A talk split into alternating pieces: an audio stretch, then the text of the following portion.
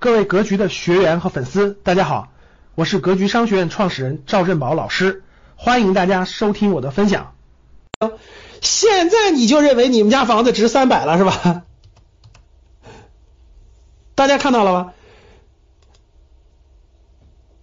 看了各位看到了吗？普通人就是这样的，就是你们家房子在跌的时候，你就认为你们家房子值九十八万了。你你你，当你看到周围有一个那个房子那个身高值，你就认为你们家房子值三百万了。其实。其实稍微稍微再过一点时间，再过两个月，你会发现成交的又回归正常了，又是两百万左右了。听懂了吗？你看下跌的时候，你认为你们家房子值一百；上涨的时候，你们你认为你们家房子值两百万了。各位发现了吗？哎，下跌的时候你可不舍得卖了，对吧？哎呦呦呦，我这个我家房子怎么九百五十？你会紧，你很紧张，对吧？你很恐慌，这时候就会。我问大家，有没有人会以一百多万？中介会告诉你，你看你再不卖就是一百万了啊！现在有人一百一十万愿意愿意买，至少你赶紧卖掉。我问大家，是不是会有人以一百一十万成交？我告诉你，太会了，因为你周围所有的中介都跟你说，房价已经掉到一百万了，你能卖一百一十万，太牛了！这就是什么做局嘛？给你做个局，给你洗脑嘛？告诉你，你的房子能卖一百一十万，你真的卖的特别合适了。到这个时候的时候呢，我告诉你，你看哇涨了是吧？这时候你不会卖，你肯定不会卖。你说哎呦，这个这个我们家房子看来未来要值四百万，要值五百万，结果很快就会回来了，又回到两百万了。那你说这个时候你们家房子是一百万还是值三百万？其实这时候如果很多人都去卖房子了，你们家房子立马就回到两百万。所以各位听懂了，你持有的那个房子还是那个房子。它的房子的价值是由你的租金和它的抗通胀性决定的。你这个房子无论它你无论你卖没有卖，它每年的租金都可以给你带来四万块钱的租金收益，听懂了吗？它都可以给你带来四万块钱租金收益，它都可以抗通胀。所以就跟武汉这次疫情一样，各位，武汉爆发了疫情，你说武汉这个房子值多少钱？假设这个小区原来就是两百万左右的。如果你在武汉疫情期间，假设房子可以买卖，假设啊，或者武汉或者刚过完了以后买卖，这个房子肯定有人便宜卖。为什么？因为武汉这次死了三千多人，家里肯定有。举个例子啊，这个房子家里有人去世了，对吧？疫情去世了，这房子它便宜点卖出，对吧？肯定有，也有这个这个这个这个房子正好这个这个就是。就家里人去世以后嘛，这个各种原因对吧？卖的很便宜，当然有了。如果你认为这时候你的房子就值一百万了，那你就按一百万卖出。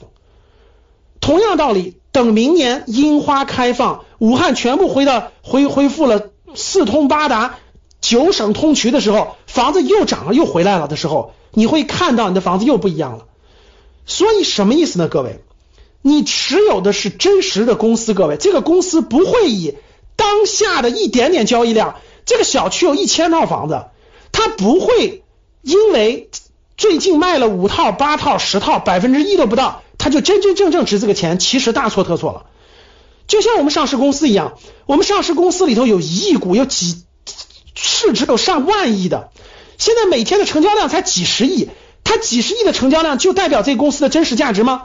别开玩笑了，它只是在这个特殊的情绪下、特殊的情况下出现了某种低估的情况。所以很简单，各位，这时候他应该买，你应该买还是卖？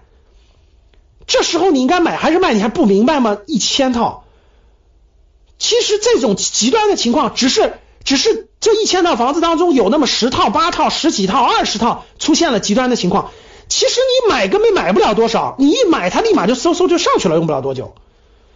同样道理，各位，它涨到一定程度以后，它的交它的交易量很少很少，也就那么五到十套，交易量很高。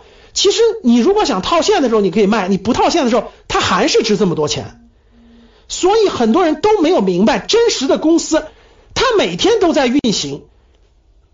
中国这么多核心资产，每天铁路都在跑，每天都在发电，每天这些银行都在运行，每天最这些机场都在运行。中国最核心的资产怎么可能因为一个疫情，因为一个波动而降到这么低呢？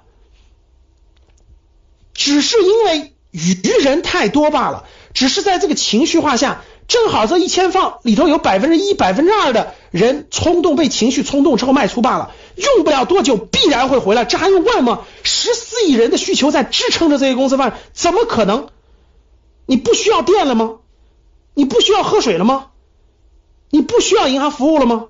你不需要这些最关键这些东西了吗？怎么可能？所以这么一点点波动就丧失了理性，丧失了那啥。各位明，这就是为什么对少部分部分人来说赚钱这么容易，对大部分为什么赚钱那么难？